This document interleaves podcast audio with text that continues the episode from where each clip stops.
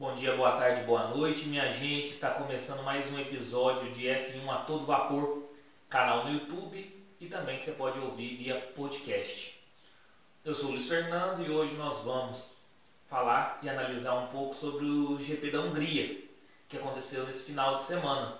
Teve muita coisa bacana que nós vamos analisar nesse vídeo, tá bom? Para quem estiver no podcast, no áudio, tá certo? Então vai lá, coloca água para ferver, passa o cafezinho e vamos falar de Fórmula 1. Nós vamos começar falando da classificação. Mick Schumacher não participou do Qualify porque ele rodou e bateu na barreira de pneus no TL3, ou seja, no último treino livre, fazendo com que não participasse do Qualify. Não, não teve tempo propício da equipe estar tá arrumando o carro dele, deixando tudo ok para ele participar do Qualify. Quanto ao Q1, da, da classificação, nós temos que destacar que desta vez Russell não conseguiu colocar a Williams no Q2. É até normal pelo carro que tem, a Williams não briga por muita coisa na, na competição. Mas é porque nós estamos tão, tão acostumados a ver o Russell sempre colocar o carro no Q2 que pra gente vira uma surpresa. Mas dessa vez ele não conseguiu fazer esse milagre. Outro destaque no, no Q1 é o Norris dando uma surra no Daniel Ricardo em tempo. É, o Norris fazendo os melhores tempos do, do final de semana e o Ricardo não conseguindo extrair o máximo do carro. Isso tem acontecido em toda a temporada e eu até acredito que o Norris é o piloto destaque dessa temporada 2021. Vamos passar para o Q2. No Q2, apenas os pilotos da Red Bull e da Mercedes optaram por iniciar com pneus médios, ou seja, de faixa amarela fazendo os melhores tempos do grid. Os demais carros foram todos com pneus macios, ou seja, de faixa vermelha. Deu para ter uma noção a diferença gritante entre os carros da Red Bull e da Mercedes para os demais carros, pois mesmo com pneus mais lentos, que seriam os pneus médios de faixa amarela, eles conseguiram o melhor tempo, enquanto os demais carros com pneus mais rápidos, é, macios de faixa vermelha, não conseguiram acompanhar. É, no Q2 também, Carlos Sainz rodou sozinho e bateu na barreira de pneus, ocasionando bandeira vermelha e suspendendo o treino classificatório. Após a retomada da classificação, Verstappen e Pérez colocaram pneus macios de faixa vermelha, fazendo uma estratégia diferente da Mercedes, que mantiveram os pneus médios de faixa amarela. Lembrando que no Q2 o pneu que o piloto faz fez sua volta mais rápida será o que ele obrigatoriamente deverá iniciar a corrida no domingo, salvo em caso de chuva ou pista molhada, que aí se coloca os pneus intermediários, que são os de faixa verde, ou os de chuva, de faixa azul.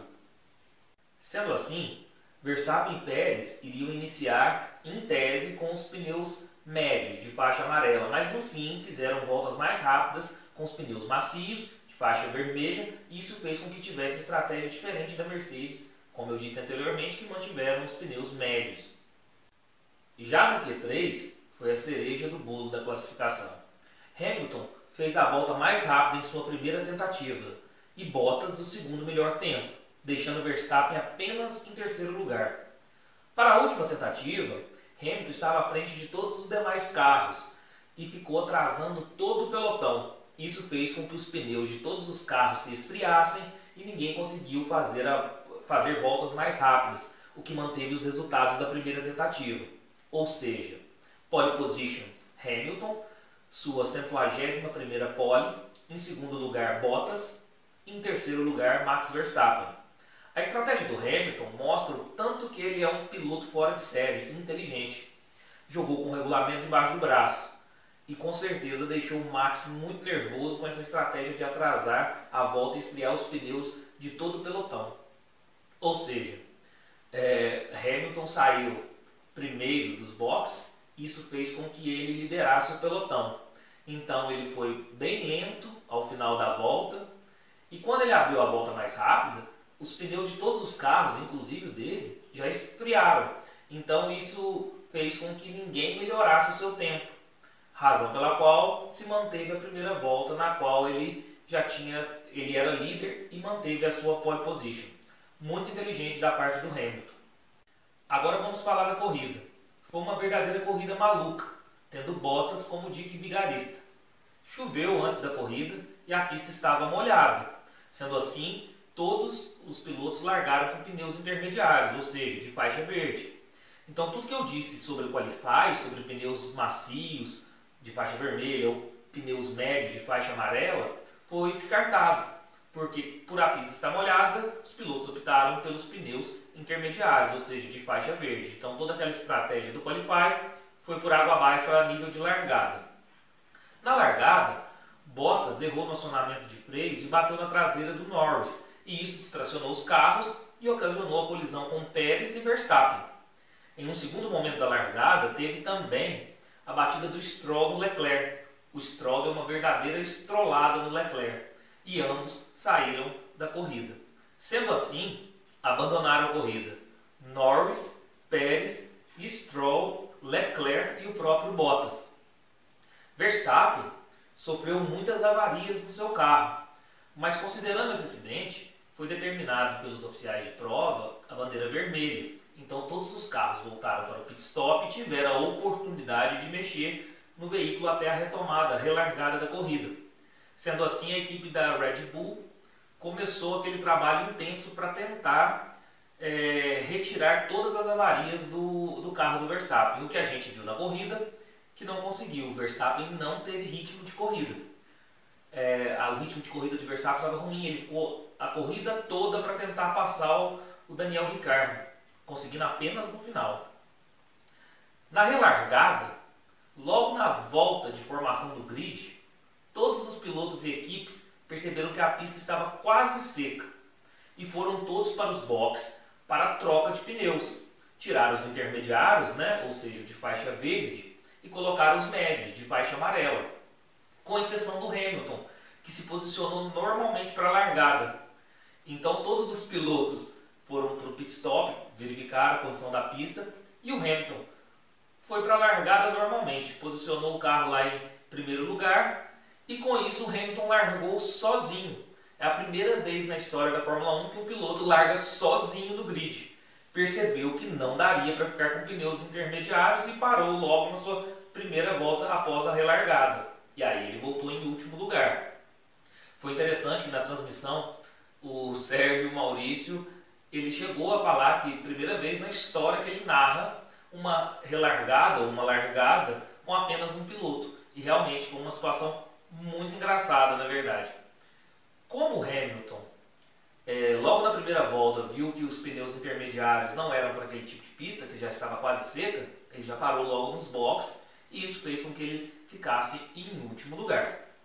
Nessa saída dos boxes, Kimi Raikkonen tocou em Mazepin, que ocasionou ah, que ocasionou a perda da corrida do piloto da Haas e gerou uma punição de 10 segundos para Raikkonen. Ou seja, o fato de o Raikkonen tocar no Mazepin o tirou da corrida, tirou o Mazepin da corrida, e aí o Raikkonen teve uma punição de 10 segundos que ele pagou na hora de, da troca de pneus no box novamente.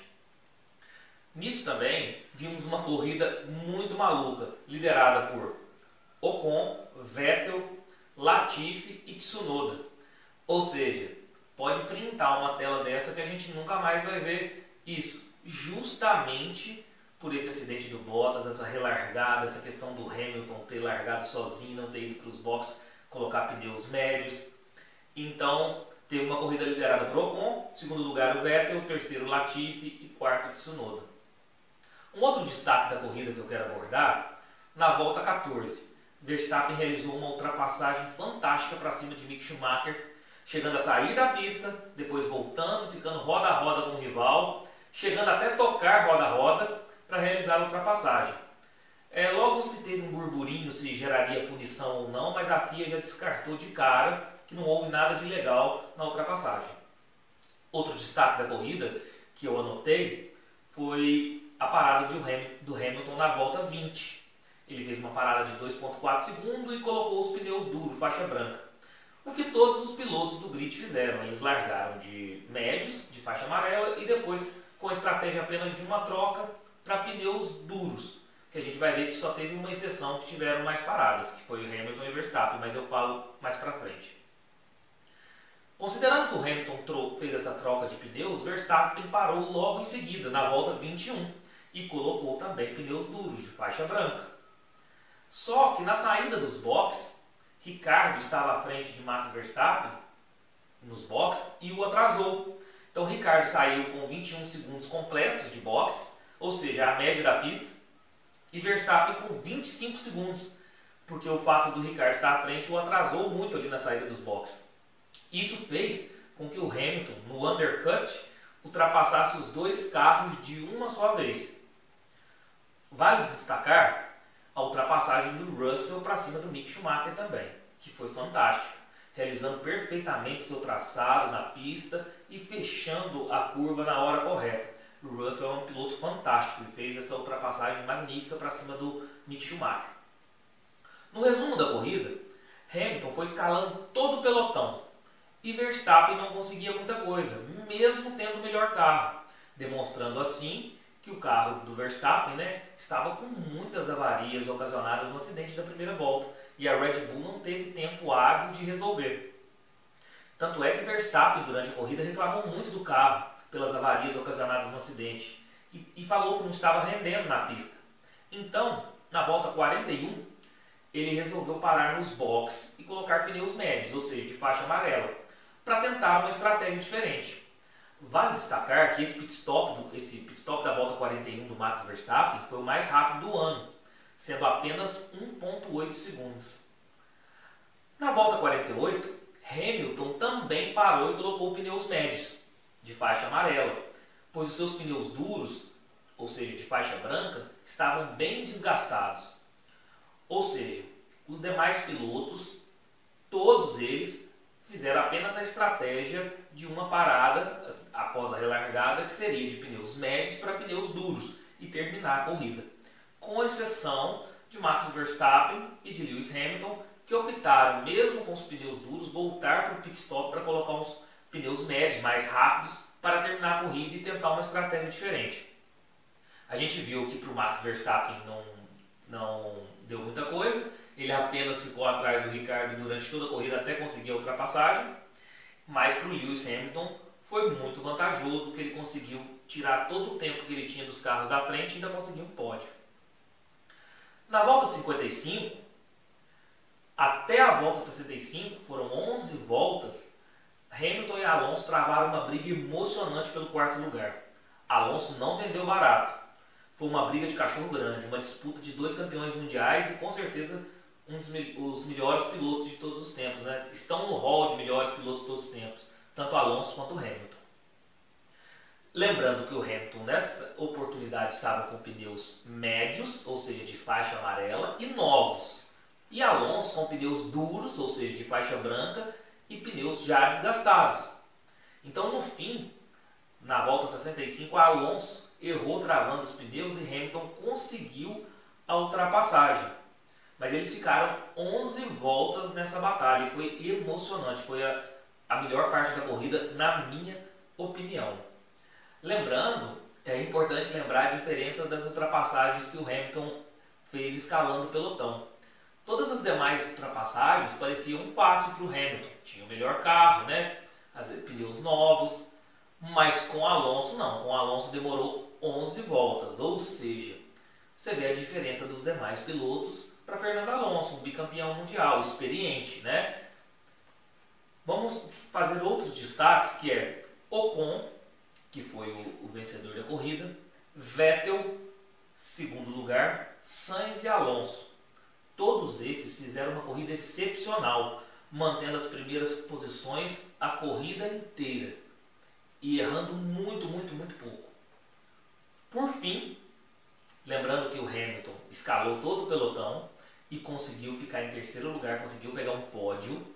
O que falar desse heptacampeão? Uma corrida fantástica, ele escalou todo o pelotão, ainda teve essa batalha com o Fernando Alonso. Eu até comentei uma coisa, é, se vocês discordarem, por favor, comentem.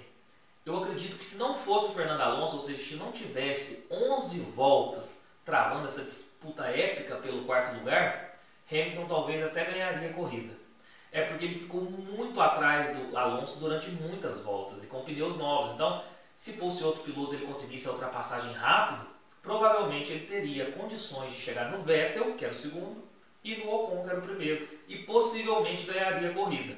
Mas eu quero ouvir a opinião de vocês, essa é a minha opinião. Ou seja, Vettel fez uma corrida muito digna, terminando em segundo. Ocon fez uma corrida fantástica, brilhante e, ganhou a corrida de forma é, excepcional. Por quê? Porque o Ocon, durante toda a corrida, ele sofreu a pressão do Vettel. Durante toda a corrida, o Vettel ficou a um segundo e meio, um segundo, hora menos que um segundo, pressionando o Ocon a corrida toda. Lembrando que o Vettel é um tetracampeão mundial e o Ocon ainda é um piloto jovem, não tinha é, tido nenhuma vitória na Fórmula 1. Então, se sofrer essa pressão a corrida toda de um tetracampeão mundial, temos que destacar a corrida fantástica do Esteban Ocon, né? E ele ganhou a corrida. Então, ficou assim a corrida. Ocon em primeiro, Vettel em segundo, Hamilton completando o pódio em terceiro, em seguida Sainz, Alonso, Gasly, Tsunoda, Latifi, Russell e fechando a zona de pontuação em décimo lugar, Max Verstappen em décimo. Lembrando que o Max Verstappen conseguiu ficar em décimo realizando essa ultrapassagem para cima do Ricardo, que foi o que ele tentou durante a corrida toda. No finalzinho ele conseguiu, então ele conseguiu levar um pontinho para o Red Bull, um pontinho para casa. Agora vamos falar alguns destaques da corrida. Primeiro, não houve quebra de recordes. É de se esperar, pois os carros de 2021 tiveram perda de potência de motor em relação aos do ano passado. Então é normal então os recordes não serem quebrados, não serem superados. Então não houve quebra de recordes, tanto da pole position quanto da volta mais rápida. Na saída dos boxes, eu já falei anteriormente, Raikkonen tocou em Mazepin, então gerou uma punição de 10 segundos para o homem de gelo que ele cumpriu em seu pit stop. Giovinazzi tomou 10 segundos de stop and go por excesso de velocidade nos boxes. Outro destaque, Vettel correu o GP da Hungria com um capacete com desenho de arco-íris e também deu entrevista com máscara com o mesmo desenho, representando a comunidade LGBTQIA+, e protestando contra as leis húngaras, que são muito rígidas e duras em relação ao movimento. Mais um destaque: foram os primeiros pontos da Williams em 2021, tanto com o Russell quanto com o Latifi. Ambos os pilotos da Williams pontuaram pela primeira vez no campeonato. Alonso foi considerado piloto do dia pela votação popular no site oficial da Fórmula 1, embora eu tenha votado no Hamilton e também sei que muitas pessoas votaram no Esteban Ocon. Eu acho que os três votos são válidos né, tanto no Alonso, tanto no Hamilton quanto no Esteban Ocon. Outro destaque é, foi a primeira vitória de Ocon na Fórmula 1. Após 78 GPs, Ocon que tem 24 anos e está desde 2014 na Fórmula 1. Então foi sua primeira vitória. E também, desde 1983, não tinha uma vitória de um piloto francês com uma equipe francesa. Então, desde Alan Prost em 1983. Então, também vale destacar isso. Gasly fez a melhor volta da corrida, tirando do Hamilton na, no finalzinho, fez 1,18,394. Outro destaque é que a FIA, logo após a corrida, puniu Bottas e Stroll em cinco posições no grid na próxima corrida, ou seja, no GP da Bélgica, após as férias da Fórmula 1, pelos acidentes causados na primeira volta. É, eles eles foram imprudentes e geraram muito prejuízo, pros, principalmente para os carros da Red Bull, né? Então, e também da Ferrari, no caso do Stroll. Então, ambos os pilotos, tanto Stroll quanto Bottas, vão ter que cumprir essa punição de perda de 5 posições no grid no próximo GP. Por fim, a FIA desclassificou o Vettel, que havia ficado em segundo lugar, é, pegado o pódio, né? estava no pódio em segundo lugar, por terminar a corrida com menos combustível do que é exigido. Ou seja, na oportunidade, Vettel contava apenas com 300 ml de combustível, sendo que o mínimo para se terminar a corrida é de 1 litro. Então teve todo o embaraço no, nas redes sociais da Fórmula 1 e no site oficial. No entanto, a Aston Martin recorreu e a, e a FIA suspendeu essa punição por enquanto, então vai ser avaliada essa questão do Vettel. Se ele vai ser desclassificado da corrida ou não. Por enquanto se manteve o pódio e a pontuação do Sebastian Vettel. Agora, vamos falar da classificação do campeonato. Na classificação de pilotos, houve uma troca de liderança. Lewis Hamilton assumiu a liderança com 192 pontos. Max Verstappen em segundo lugar com 186 pontos. Norris em terceiro lugar com 113 pontos. Esses pontos não tiveram alteração porque Norris não pontuou na corrida. Bottas em quarto com 108 pontos, também sem alterações, porque Bottas não pontuou. Pérez em quinto com 104 pontos, também não houve alteração porque não pontuou. E Charles Leclerc sexto com 80 pontos, que também não houve alteração de pontuação porque ele também não pontuou. Todos eles abandonaram a corrida. Nos construtores, a liderança é da Mercedes com 300 pontos. Logo em segundo vem Red Bull com 290 pontos. McLaren em terceiro com 163 pontos. Ferrari em quarto com 160 pontos.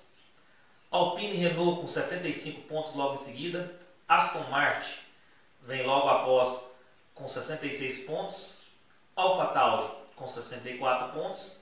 Williams com 6 pontos, os primeiros pontos conquistados em 2021, tanto com Russell, tanto com Latifi, pouco eu comentei acima. Alfa Romeo em penúltimo com 2 pontos.